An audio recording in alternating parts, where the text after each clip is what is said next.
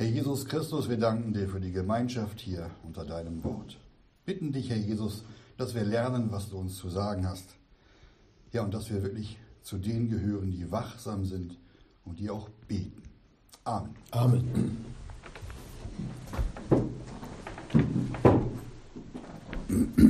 Ja, es geht ins Markus-Evangelium, Kapitel 13. Und da lesen wir jetzt die Verse 31 bis 37. Und die Überschrift lautet heute, Wachet und betet. Vers 31. Da heißt es, der Himmel und die Erde werden vergehen, meine Worte aber sollen nicht vergehen.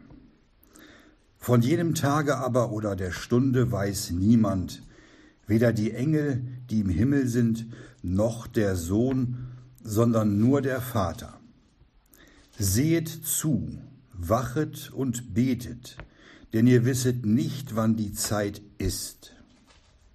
Gleich wie ein Mensch, der außer Landes reiste, sein Haus verließ und seinen Knechten die Gewalt gab und einem jeden sein Werk und dem Türhüter einschärfte, dass er wache. So wachet nun, denn ihr wisset nicht, wann der Herr des Hauses kommt, des Abends oder um Mitternacht oder um den Hahnenschrei oder frühmorgens, damit er nicht plötzlich kommend euch schlafend finde. Was ich aber euch sage, sage ich allen, wachet. Bevor wir uns mit, diesen, mit diesem Text befassen, müssen wir uns über einige Dinge im Klaren sein. Wir glauben alle an den Namen Jesus Christus. Wir sind durch den Heiligen Geist geboren, von neuem geboren. Wir wurden ein neues Geschlecht und in uns ist eine neue Schöpfung. Und im Neuen Testament, da gebraucht Gott Bilder für das Verhältnis des Herrn zu seiner teuer erkauften Gemeinde. Es ist ein Verhältnis, das herzlich und auch liebevoll. Und nur durch die Gnade Gottes wurden wir ja errettet. Wir haben Vergebung unserer Sünden, weil er stellvertretend dort am Kreuz für uns starb, sein Leben gab. Wir gehen frei aus gehen nicht verloren, sondern haben ewiges Leben. In seiner Liebe und im Gehorsam zum Vater offenbarte uns der Herr Jesus seine Liebe dort am Kreuz. Und größere Liebe hat niemand. Steht auch so in Johannes 15, Vers 13. Und unser heutiger Text im Markus Evangelium ist eine ist eine ernstzunehmende Warnung, und zwar an alle Gläubigen. Wir wissen doch, dass seine Worte nie vergehen. Haben wir auch eben schon in Vers 31 gelesen. Der Himmel und die Erde steht da, werden vergehen, meine Worte aber sollen nicht vergehen. Alles, was wir in seinem Wort lesen, ist Wahrheit. Und die Worte, die wir lesen, die werden nicht vergehen. In diesem Bibelbuch lesen wir Worte Gottes und keines seiner Worte wird vergehen. Wohl aber werden Himmel und Erde vergehen. Darauf können wir uns verlassen, dass seine Worte eben nicht vergehen. Und niemand weiß, Niemand weiß es und niemand kann es uns sagen, wann der Herr Jesus kommt. Nach Vers 32 wissen das nicht mal die Engel, auch nicht der Sohn, sondern nur der Vater. Wir sehen auch hier die Wahrheit, die Wahrheit in seinem Wort, dass wir es nicht wissen, wann es soweit ist, wann unser Herr Jesus kommt. Und genau darum, weil wir es nicht wissen, müssen wir aufpassen. Wenn wir mit einem Menschen etwas Dringendes oder etwas ganz Wichtiges zu besprechen haben, weil es funktionieren muss, weil wichtige Dinge davon abhängen, dann sagen wir ja auch, sieh zu, sieh zu. Und wenn mehrere Menschen an dieser wichtigen Sache beteiligt sind, dann sagen wir auch im ernsten Ton, sehe zu. Sieh zu, dass das klappt und dass keine Fehler passieren. In Vers 33 heißt es darum, sehe zu, wachet und betet, denn ihr wisset nicht, wann die Zeit ist. Der Jesus fordert uns auf, passt auf, werden hier aufgefordert, seht zu, wachet und betet. Gott warnt uns, damit wir wachsam sind und beten. Die prophetischen Hinweise auf die auf uns zukommenden Ereignisse, die wir hier lesen, die sollen auf unser Gewissen und unser Leben ja einen Einfluss nehmen. Es soll unser Leben bestimmen und der Hauptinhalt unseres Daseins sein, sofern wir Kinder Gottes sind. Darum sollen wir zusehen, zusehen, Acht geben. Wir sollen wachen, also unsere Sinne schärfen und alles beobachten und beten. Wir sind doch all den Lügen und all den Mächten der Finsternis nicht gewachsen. Und wir müssen in der Abhängigkeit von unserem Herrn bleiben. Wir sollen in einer beständigen Erwartung sein, wachsam sein und die baldige Ankunft unseres Herrn Jesus nicht aus den Augen verlieren. Sehet zu, heißt es. Und leider, leider hört man immer wieder von Gläubigen, dass die ganz offensichtlich sein Erscheinen und seine Wiederkunft nicht lieben. Nach manchen, da könnte es ruhig noch ein bisschen dauern, bis der Herr Jesus wiederkommt. Die haben ja noch so viel vor. Die müssen noch so viel erledigen.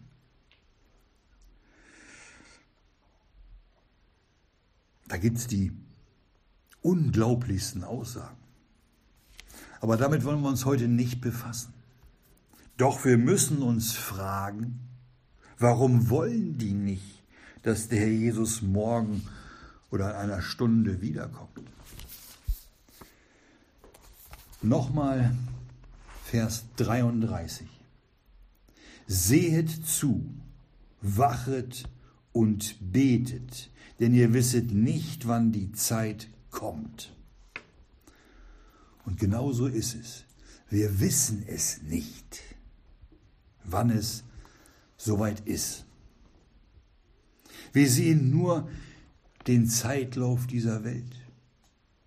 Wir sehen die, die Klimakapriolen, die Erdbeben an verschiedenen Orten, Vulkanausbrüche. Wir hören oder wir wissen von Kriegen, seit neuestem auch hier in Europa. Wir haben Seuchen. Und die Israeliten, die werden immer mehr in ihrem Land gesammelt. Und seit 1948 ist Israel wieder ein Land, ein Staat. Alles ist noch erfüllt. Und es kann in jedem Augenblick passieren. Und wir lesen leider auch davon, leider, dass viele nur eine Form der Gottseligkeit haben, deren Kraft aber verleugnen. 2 Timotheus 3. Und wir lesen auch, dass Spötter da sein werden, solche, die gegen das Kommen des Herrn Jesus reden. Steht in 2. Petrus 3, Vers 3. Und wir lesen vom Abfall und dass eine Zeit kommen wird, wo man die gesunde Lehre nicht mehr ertragen wird. 2. Timotheus 4 und 2. Thessalonicher 2. Die Aufforderung unseres Herrn Jesus ist, wachet und betet, denn ihr wisset nicht, wann die Zeit ist. Weil wir es nicht wissen, müssen wir uns am geschriebenen Wort festhalten. Wir müssen es lesen, müssen sein Wort lesen und es in unseren Herzen bewegen und es wie einen kostbaren Schatz bewahren. Lesen dazu jetzt eine Stelle in der Offenbarung 1. Geht es auch um Bewahren. Da heißt es, glückselig der da liest und die da hören die Worte der Weissagung und bewahren, was in ihr geschrieben ist, denn die Zeit ist nahe. Solche Aussagen im Wort Gottes, die sollten doch eine starke Wirkung auf uns haben. Und umso mehr, wenn wir es erkennen, in den letzten Tagen zu leben wo sein Kommen nicht mehr fern sein kann. Doch es passiert so schnell, dass wir den Verlockungen und den Versuchungen dieser Welt nachgeben. Wenn wir nicht in der Abhängigkeit zu unserem Herrn Jesus wandeln und unsere Herzen schläfrig sind und wir nicht wachsam sind. Darum ist es für uns ein ernstes und ein hochbedeutsames Wort. Wachet und betet. Nur dann sind wir in dem Zustand, in dem der Herr Jesus seine Knechte bei seiner Wiederkehr anzutreffen wünscht. Betet und wachet. Es wurde auch uns vom Herrn Jesus aufgetragen. Und auch Paulus, der schreibt es so an die Korinther. Lese ich mal vor, 1. Korinther 16, Vers 13. Da schreibt er, wachet, steht fest im Glauben, seid männlich, seid stark. Und im Kolosserbrief schreibt er, Kapitel 4, Vers 2, beharret im Gebet und wachet in demselben mit Danksagung. Sollen also im Gebet verharren und wachen. Da mögen nun welche sagen, ist doch logisch, dass ich wach bin, wenn ich bete. Hm? Doch es geht nicht darum, wach zu sein. Es geht doch um die geistliche Wachheit, um den geistlichen Wachzustand. Und darin, in diesem Zustand sollen wir beten. Denn geistlich schlafen und dabei beten bringt niemandem was. Wenn uns der Götzendienst und die Weltliebe und die unvergebene Schuld geistlich müde und schläfrig macht und nur noch unser menschlicher Verstand wach ist und betet, dann können wir einpacken. Dann sind wir in einem unnüchternen Zustand und unser Gottesdienst ist eitel. Wachsam und nüchtern sollen wir sein. Denn unser Widersacher, der Teufel, geht umher, heißt es, wie ein brüllender Löwe und sucht, wen er verschlinge. 1. Petrus 5. Es steht nirgendwo in der Bibel was von Ausruhen oder dass mit der Errettung etwa alles in Ordnung ist. Dass es uns dann nur noch gut geht unser Leben nur noch eine einzige schöne Annehmlichkeit ist. Im Gegenteil, dann beginnt die Nachfolge, und zwar mit allen Konsequenzen, mit Treue, mit Dankbarkeit und auch mit Widerstand und Ablehnung durch die Gottlosen gegen uns und auch mit Reinigung und Bekennen der Sünden vor Gott und natürlich mit regelmäßiger Nahrungsaufnahme. Als das Lesen im Wort Gottes, im Glauben und im Vertrauen zu Gott. Es geht um Wachsamkeit und es geht um das Gebet. Beten wir regelmäßig? Nehmen wir uns auch Zeit für das Gebet? Wir haben es doch schon gehört und wir haben von der Hoffnung zu ihm gelesen. Und wir haben von der Hoffnung zu ihm schon Verkündigungen gehört. Und es stimmt, dass wir es nicht wissen, wann er kommt. Aber wir haben doch die Hoffnung, dass er kommt. Und wer diese Hoffnung hat, wer Jesus erwartet, der reinigt sich selbst und folgt den Anweisungen unseres Herrn.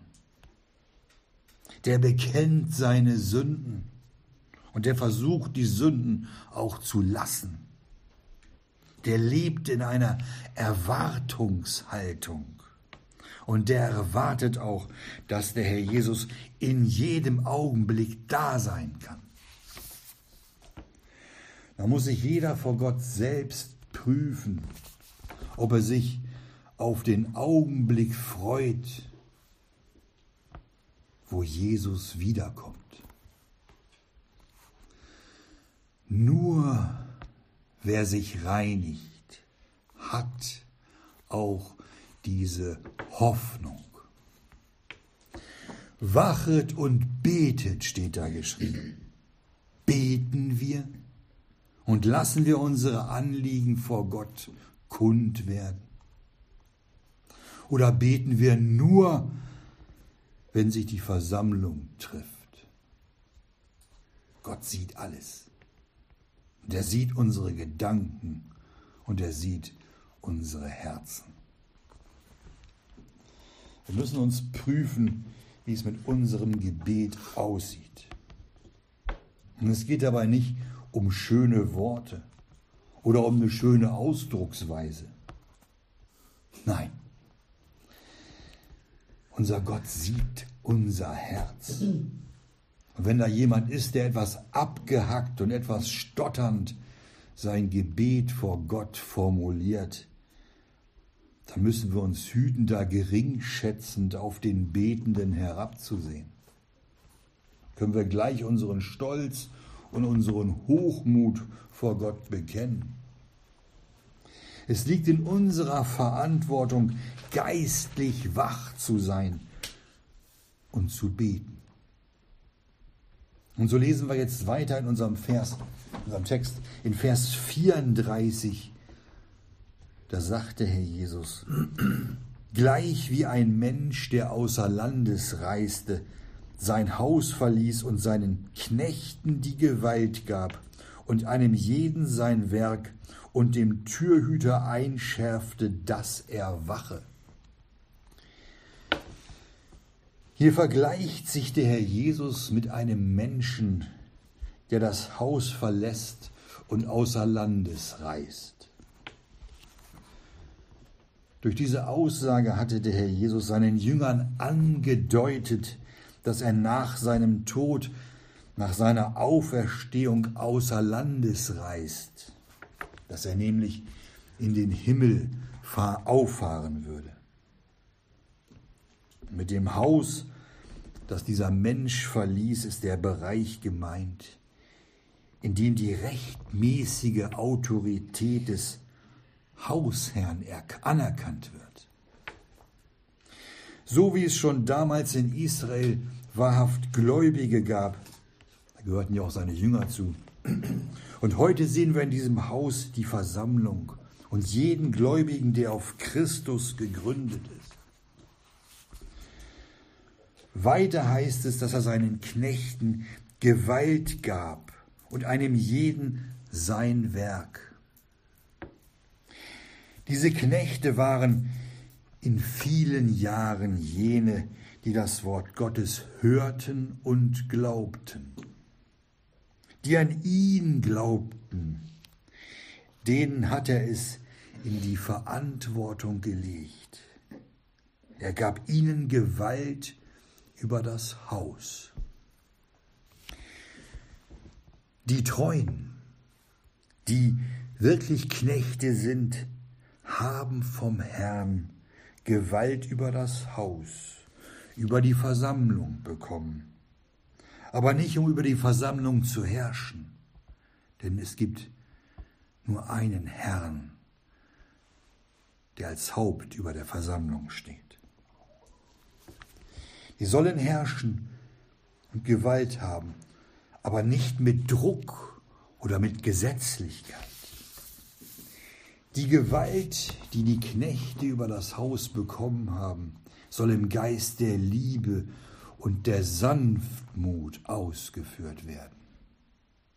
Es geht für die Knechte auch darum, ein Vorbild zu sein, so wie auch der Herr Jesus uns zum Vorbild ist. Er reiste außer Landes, er ließ seine Knechte zurück und er gibt jedem seine Arbeit, den Auftrag, die Aufgaben, die Gott von uns sehen möchte. Es heißt, dass er den Knechten Gewalt gab und einem jeden sein Werk. Jeder der Knechte hat also ein Werk, sein Werk bekommen. In Epheser 2 heißt es, denn wir sind sein Werk, geschaffen in Christo Jesu zu guten Werken, welche Gott zuvor bestimmt hat, auf dass wir in ihnen wandeln sollen. Wir sehen hier wieder die Eigenverantwortlichkeit vor unserem Herrn. Jeder seiner Knechte ist sein Werk. Und wir sind aus Gnade errettet worden, damit sich vor Gott kein Fleisch rühme. Wir sind geschaffen in Christo zu guten Werken. Doch das sind gute Werke, die Gott schon zuvor bereitet hat, damit wir in ihn wandeln sollen. Darum ist es purer Hochmut und Eigenwille, auf sich selbst zu sehen und auf Dinge, die wir im Gehorsam getan haben, noch stolz zu sein. Denn wenn wir tatsächlich alles getan haben, was wir zu tun schuldig sind, dann sind wir immer noch unnütze Knechte, heißt es. Und weiter in diesem Vers heißt es dann, dass er dem Türhüter einschärfte, dass er wache. Es geht ja um das Haus Gottes. Was sollte denn der Türhüter bewachen? Auf was sollte der denn achten? Wir sehen auch heute in der Welt Türhüter. Man sagt heute Türsteher zu denen. Die stehen für irgendwelchen Bars oder Clubs und überprüfen diejenigen, die da rein wollen. Die sollen aufpassen, dass keine ungebetenen oder unerwünschten Gäste reinkommen. Der Türhüter, von dem wir hier lesen, ist Gott, ist der Vater. Und er benutzt heute auch seine Geschöpfe, auch seine Knechte dazu um andere hinzuweisen auf die Tür. Die Tür, die da Jesus heißt. Und Gott selbst öffnet die Tür. Und nur wer seinen Sohn als Gott im Fleische offenbart anerkennt und sich selbst als verlorener Sünder Gott naht, dem wird die Tür, die da Jesus heißt, geöffnet werden. Er hatte ja gesagt in Johannes 10, ich bin die Tür. Und wenn jemand durch mich eingeht, so wird er errettet werden. So hat der Türhüter eine große Verantwortung. Nur die Schafe dürfen nämlich hinein, nur die Schafe, nur die erretteten Kinder Gottes. Wer nicht zu Jesus kommt, wer nicht ihm gehört, der ist verloren, der ist gottlos und den wird der Türhüter nicht ins Haus lassen. Wir lesen weiter Vers 35. So wachet nun, steht da, so wachet nun, denn ihr wisset nicht, wann der Herr des Hauses kommt, des Abends oder um Mitternacht oder um den Hahnenschrei oder früh morgens.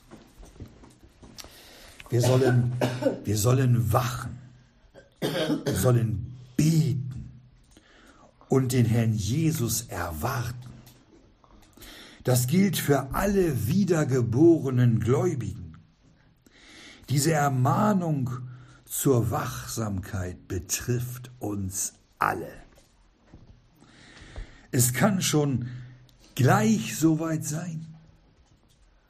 Oder erst heute Abend oder um Mitternacht oder um den Hahnenschrei oder ganz früh morgens. Der Herr Jesus kann jederzeit und völlig unvorhersehbar kommen.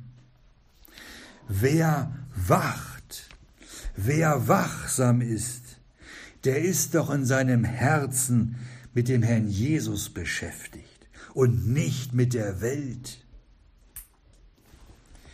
Wer wacht, wer wachsam ist, der ist auch nicht schläfrig oder träge. Denn der möchte das Vertrauen seines Herrn doch nicht enttäuschen, sondern er möchte ihm und seinem Auftrag Folge leisten. Wachet nun, steht da. Der Herr Jesus erklärt es seinen Jüngern. Er erklärt es denen, die ihm nachfolgen. Und so gilt dieses Wort auch uns. Und weiter in Vers 36 heißt es, damit er nicht plötzlich kommend euch schlafend finde. Die Jünger waren Menschen und deren ganzer Glaube, der hing daran, dass sie den auf Erden in Blut und Fleisch gegenwärtigen Messias gefunden hatten. Und in ihrer damaligen Welt, da hatten sie alles aufgegeben, alles verlassen. Aber wozu denn? Jetzt redete Herr Jesus davon, außer Landes zu reisen und sie zu verlassen.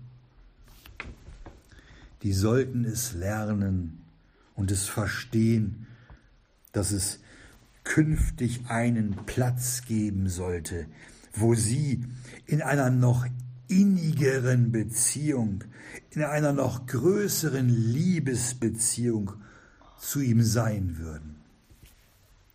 Die sollten dort sein, wo er ist und wo kein Tod mehr sein wird. Und diesen wunderbaren Wechsel von dieser Welt in den Himmel sollten sie verstehen. Darum sollten sie wachen, damit er nicht plötzlich kommend euch schlafend finde. Und das Wort ist auch an uns gerichtet. Unser Herr Jesus redet zu uns. Wir haben das kostbare Wort Gottes. Das ist das, was er uns hier überlassen hat. Alles können wir in seinem Wort finden. Und auf all unsere Fragen finden wir dort Antwort. Gott redet durch sein Wort zu uns. Dafür nimmt er auch Menschen zu Hilfe, die sein Wort verkündigen. Oder er redet zu uns im Gebet. Beten ist doch Reden mit Gott. Haben wir das vergessen? Oder im Gespräch mit anderen Gläubigen redet Gott zu uns. Und sein Reden an uns ist heute, dass wir nicht schlafen sollen. Er möchte uns nicht schlafend vorfinden, wenn er plötzlich kommt. Wir sollen wach sein. Wir sollen beten. Wachet und betet. Und auch der Apostel Paulus ermahnt uns in Epheser 5 ab Vers 14. Da steht, wache auf, der du schläfst, und stehe auf aus den Toten, und der Christus wird dir leuchten. Seht nun zu, wie er sorgfältig wandelt, nicht als Unweise, sondern als Weise, die gelegene Zeit auskaufend, denn die Tage sind böse. Wenn du, Bruder oder du, Schwester, dich angesprochen fühlst, dann dank dem Herrn Jesus und wache auf und stehe auf aus den Toten. Die anderen sind geistlich Tote. Die schlafen so tief und so fest, die kriegen nichts mehr mit. Und die erkennen sich auch nicht als Schlafende oder als geistlich Tote. Aber wenn du aufstehst, dann wird dir der Christus leuchten, steht da. Dann wird der Auferstandene wieder groß in deinem Herzen und es wird wieder hell in deinem Herz und auch in deinen Gedanken. Jesus wird dir leuchten und andere können das sehen. Paulus schreibt uns, dass wir sorgfältig wandeln sollen. Und zwar als Weise. Dazu gehört es, wach zu sein und zu beten. Wer also unweise ist und unweise wandelt, der schläft, der verschläft alles Reden Gottes, der verschläft alles und er kriegt nicht mal mit, wie er nach und nach ganz vorsichtig und ohne ihn zu wecken, vom Teufel kaputt gemacht wird. Wir haben doch den Jackpot, könnte man sagen. Wir wurden in der Gnadenzeit geboren. Wir haben das ganze Wort Gottes. Und wir haben durch unseren Herrn Jesus ein vollkommenes Opfer und Vergebung unserer Sünden. Sollten wir da nicht die Zeit, die wir hier auf Erden haben, ausnutzen, die gelegene Zeit auskaufen, um in der Erkenntnis Christi zu wachsen? Wer das nicht tut, da kann man wirklich nur sehr unweise zu sagen. Darum lasst uns aufstehen, wenn wir seine Stimme hören, damit er nicht plötzlich kommend uns schlafend findet. Denn die Tage sind böse, schreibt Paulus. Oder denken wir etwa, dass heute alles besser geworden ist und die Bosheit auf dieser Erde nicht mehr so schlimm ist. Auch solches Denken ist unweise. In unserem letzten Vers heißt es dann Vers 37. Was ich aber euch sage, sage ich allen. Wachet. Der Jesus hatte es ihnen gesagt. Und so wie der Herr Jesus es den Jüngern sagte, sagte er es auch uns. Wachet, sage ich allen, steht da. Damit sind alle, die zu ihm gehören, gemeint. Wir haben uns doch hier versammelt. Aber wozu denn? Um sein Wort zu hören, aber doch nicht, um nur mit den Ohren zu hören, sondern vielmehr auch mit den Herzen. Mit den Herzen wird geglaubt, steht im Römerbrief. Und wenn unser Herr Jesus uns heute auffordert, wachet, dann müssen wir als seine Knechte das auch tun.